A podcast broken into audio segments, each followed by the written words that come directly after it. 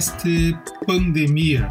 Nós vamos propor um programa com uma série eh, de abordagens de utilidade pública em tempos de pandemia.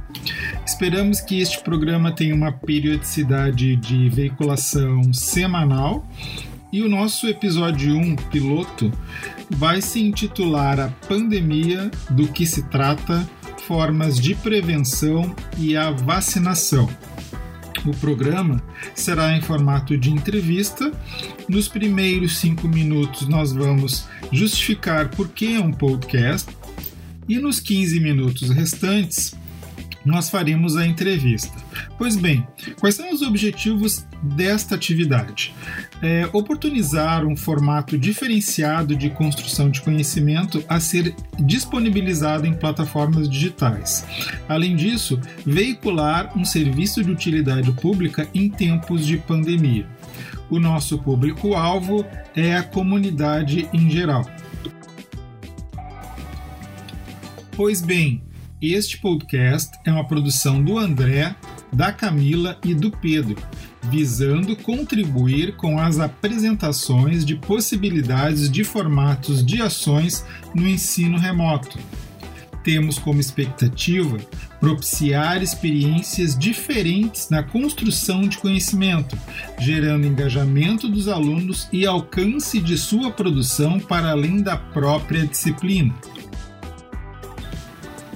O podcast é um formato de áudio viabilizado pelas tecnologias digitais transmitidas por streaming.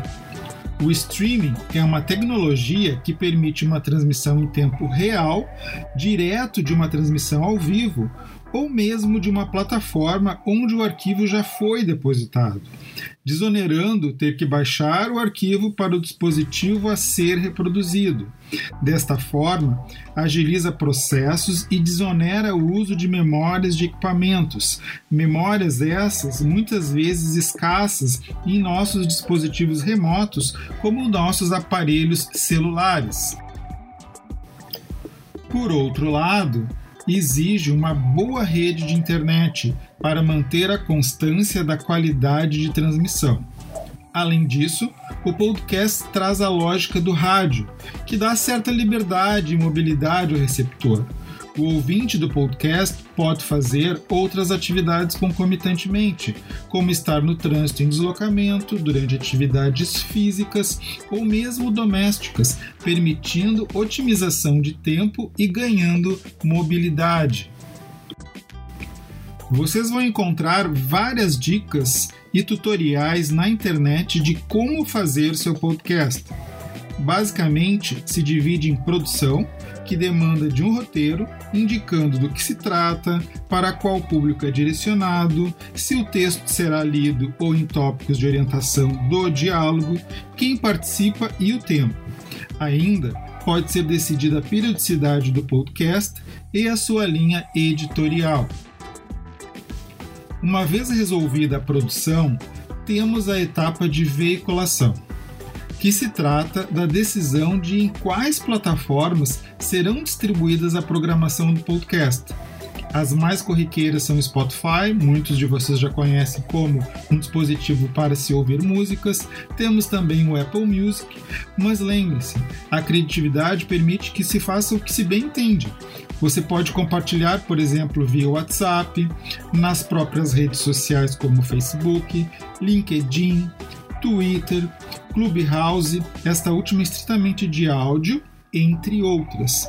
Mas cuide, pois cada rede tem um perfil de uso e tente, portanto, adequar o perfil editorial do podcast aos perfis destas redes.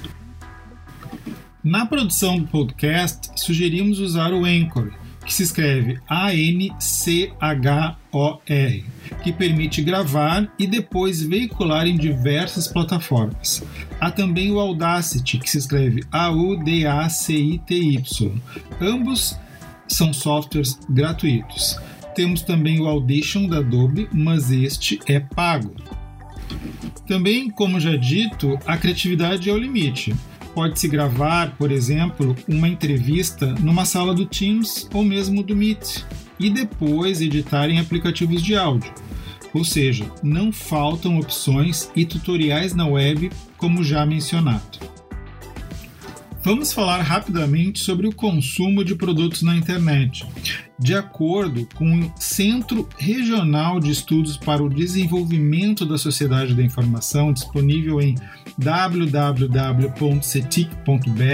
se escreve CETIC, C-E-T-I-C, intitulado TIC Domicílios 2019, o Brasil tem 134 milhões de usuários de internet, sendo que 74% da população soma este número usuários de internet passam dos 50% na área rural e nas classes D e E.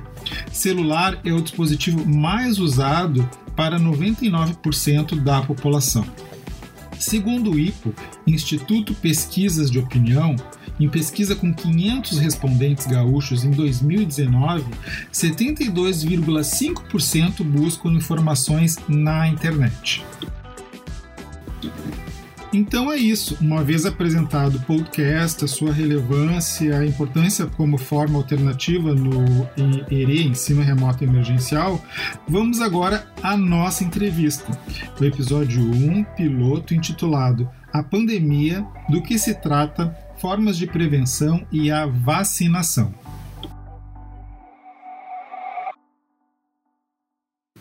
Pois bem, vamos ouvir o professor Pedro Daulago, professor do Departamento de Fisioterapia da UFSPA, Universidade de Ciências da Saúde de Porto Alegre. Professor Pedro, na semana passada, durante um depoimento à CPI da Covid-19, a médica Anise Yamaguchi foi questionada pelo senador Otto Alencar sobre a diferença entre um protozoário e um vírus. Isto demonstra a quantas andam os esclarecimentos sobre a questão da pandemia, as dificuldades que a população tem em termos de informações, até para se prevenir, e nos demonstra a demanda por tratar da questão, né? Então nos diga do que, que se trata a Covid-19, o que, que causa a Covid-19, como ela chega até o nosso organismo e quais os sintomas que temos a partir disso. Essa é uma pergunta que não é simples de ser respondida. Os vírus são considerados pequenos agentes infecciosos que são formados por ácido nucleico, que são o DNA e o RNA, e essas moléculas de ácido nucleico são envoltas por uma camada de proteína que faz uma proteção desse componente interno do vírus. Os vírus são uh, muito pequenos e eles são considerados unidades submicroscópicas e eles não são visíveis ao olho nu por causa desse tamanho tão pequeno.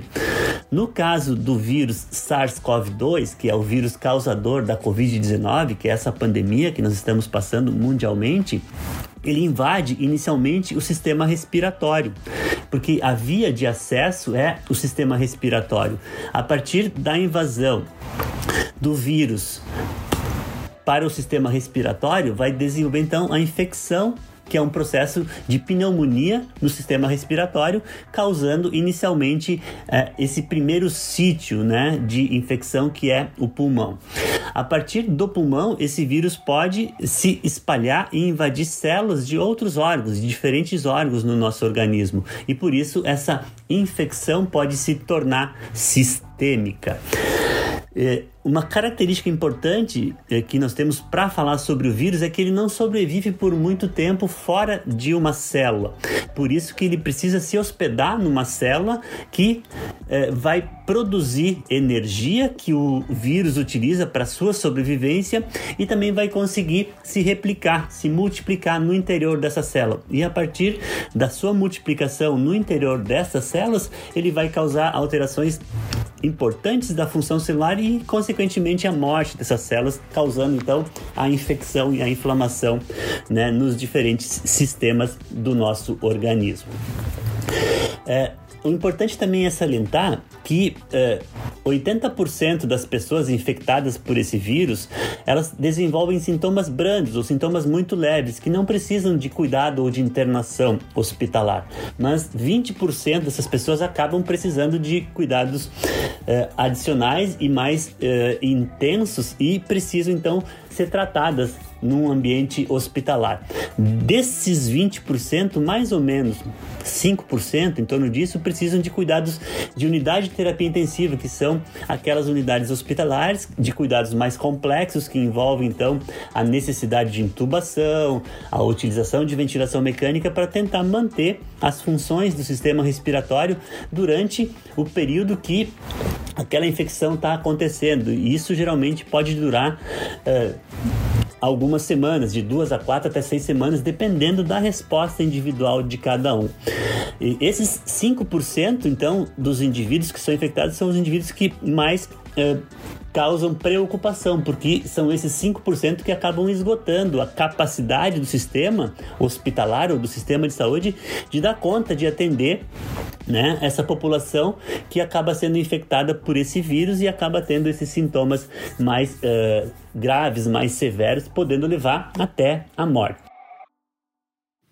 Professor Pedro, uma vez esclarecido então do que, que se trata a Covid-19, vamos para o nosso próximo questionamento que é relativo às formas de prevenção. Nós sabemos que não existe tratamento farmacológico para a Covid-19, não há cura para a Covid-19, mas há formas de prevenção ao contágio e à transmissão do vírus.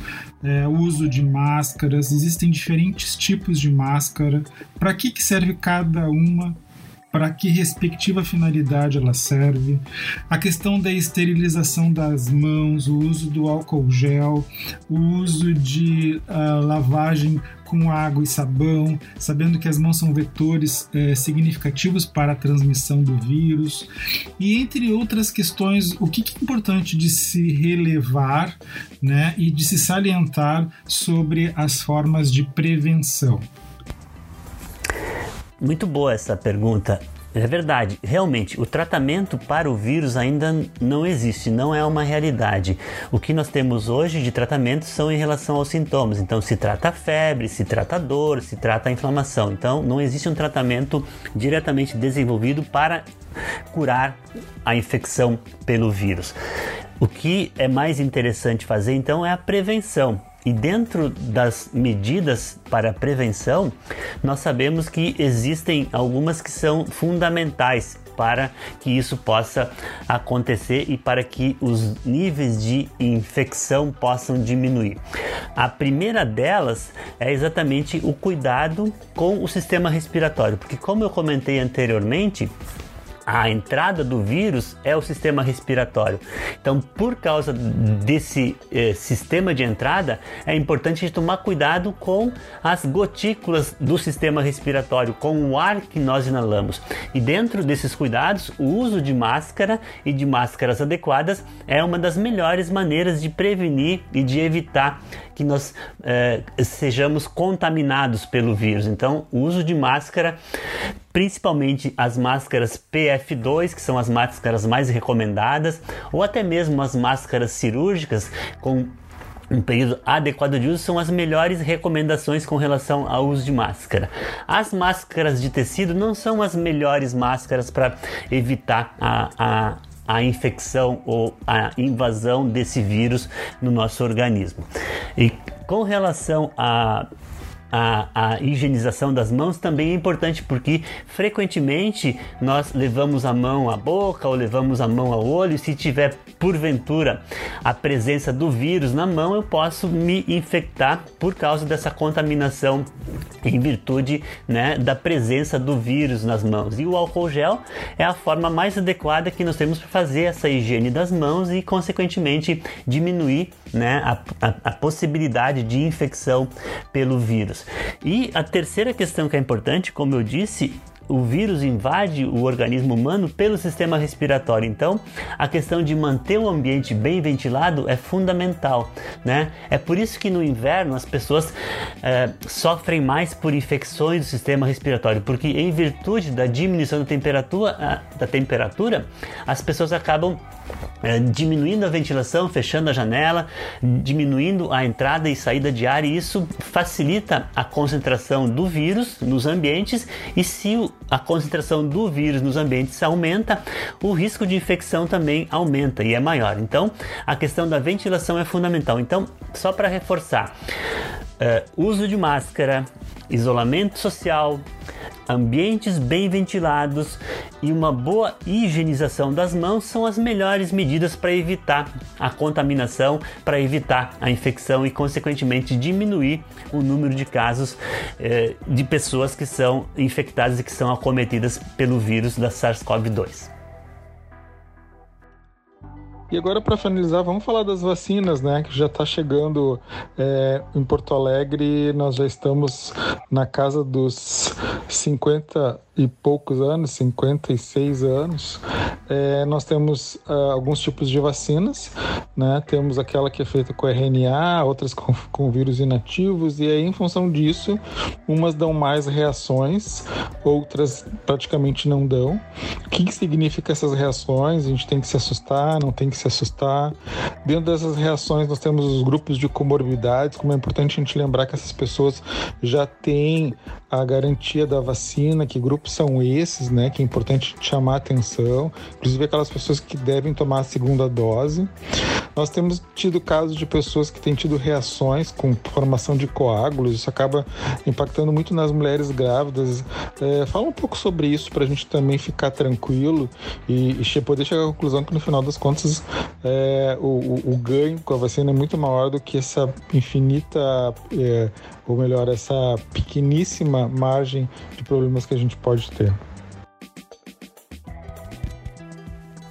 Bom, muito, muito interessante essa pergunta também. Com relação às vacinas, como nós já sabemos, a vacina é a única forma de prevenir o desenvolvimento da doença, o desenvolvimento da infecção pela SARS-CoV-2. Hoje no Brasil nós temos três vacinas principais. Nós temos a Coronavac, que é, é produzida a partir de um vírus atenuado, de um vírus inativo. Nós temos a Oxford, que é produzida a partir, a partir de um vetor viral. E nós temos temos a Pfizer, que, é a, que, é, que foi produzida a partir do RNA mensageiro do vírus. Essas três vacinas todas elas passaram por todos os testes clínicos e epidemiológicos importantes para o desenvolvimento de vacinas, portanto, elas são eficazes e mostraram uma boa eficácia e mostraram também segurança né, com relação às possibilidades de efeitos adversos que essas vacinas eh, podem apresentar. Então, elas são. Eh, eh, é, largamente utilizadas porque elas foram testadas adequadamente. Além disso, eh, existem algumas pessoas que desenvolvem mais é, sintomas colaterais por causa da vacina, mas essa é um percentual pequeno, né? É menos de 10% das pessoas que têm efeitos colaterais é, em função do uso da, da vacina. Então, é, e esses efeitos colaterais geralmente são a presença de febre, dores corporais que são facilmente tratadas, né? Por remédios, né? Antitérmicos ou, ou mesmo antiálgicos. Então, não precisa ter preocupação com relação à uh, utilização da, da vacina e as, os possíveis efeitos colaterais. E, como eu disse, essas três que foram autorizadas pela Anvisa, porque passaram por todos os testes clínicos e epidemiológicos necessários para sua liberação e para sua aplicabilidade. E, de novo, reforçando, né, as vacinas são a melhor maneira de tratar né, é, é, a, a, a, e de prevenir a infecção, a, infecção pelo vírus. É, não tem escolha de uma ser melhor que a outra, qualquer uma delas tem provado ser eficaz e ser segura. Então, o que nós não precisamos no Brasil hoje em dia é um sommelier para vacinas. É, tomem a vacina, qualquer uma que for ofertada para vocês, que vocês vão estar protegidos, vocês vão estar imunizados, pelo menos por um período de tempo adequado e somente diminuindo Uh, o número de casos é que vai se poder aliviar um pouco né, a, a, a, o grande número de utilização das UTIs dos nossos hospitais e dessa forma garantir que a população seja atendida adequadamente. Então, a melhor forma é essa, é, é diminuir o número de pessoas infectadas para diminuir a sobrecarga para o sistema de saúde que é responsável por tratar essas pessoas. Então é, é isso que nós podemos fazer de melhor. E estudos epidemiológicos mostram também que é, o ideal seria que 70% da população fosse vacinada para ter uma diminuição grande do número de casos infectados. Mas alguns indícios mostram que talvez quando 50% da população for vacinada, já vai haver uma redução muito grande do número de casos infectados por Covid-19. Então, essa é a nossa perspectiva quando pelo menos 50% da nossa população for vacinada, provavelmente nós vamos ter condições melhores de controlar essa doença. Mas o ideal mesmo parece que é que 70% da nossa população esteja vacinada para ter um controle melhor e mais adequado do número de casos e um melhor tratamento para os pacientes que precisem de internação hospitalar e precisem de unidade de terapia intensiva. Então é isso aí. Muito obrigado, professor Pedro, pelas informações. E se você ainda quer buscar mais informações sobre o coronavírus, você pode baixar o aplicativo Coronavírus SUS do governo federal. Fique atento que seja o aplicativo do governo federal, Ministério da Saúde, na Apple Store ou na Google Play. Se você também ainda quer ter mais alguma orientação e até um possível encaminhamento, pode ligar para o 156 da Prefeitura de Porto Alegre.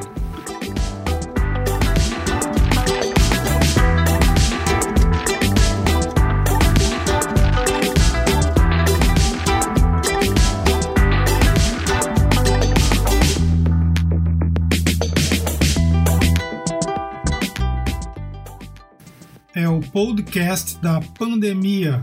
Locução e roteiro André Iriburi. Na produção, a professora Camila Furlan, do Departamento de Ciências Administrativas da URGS.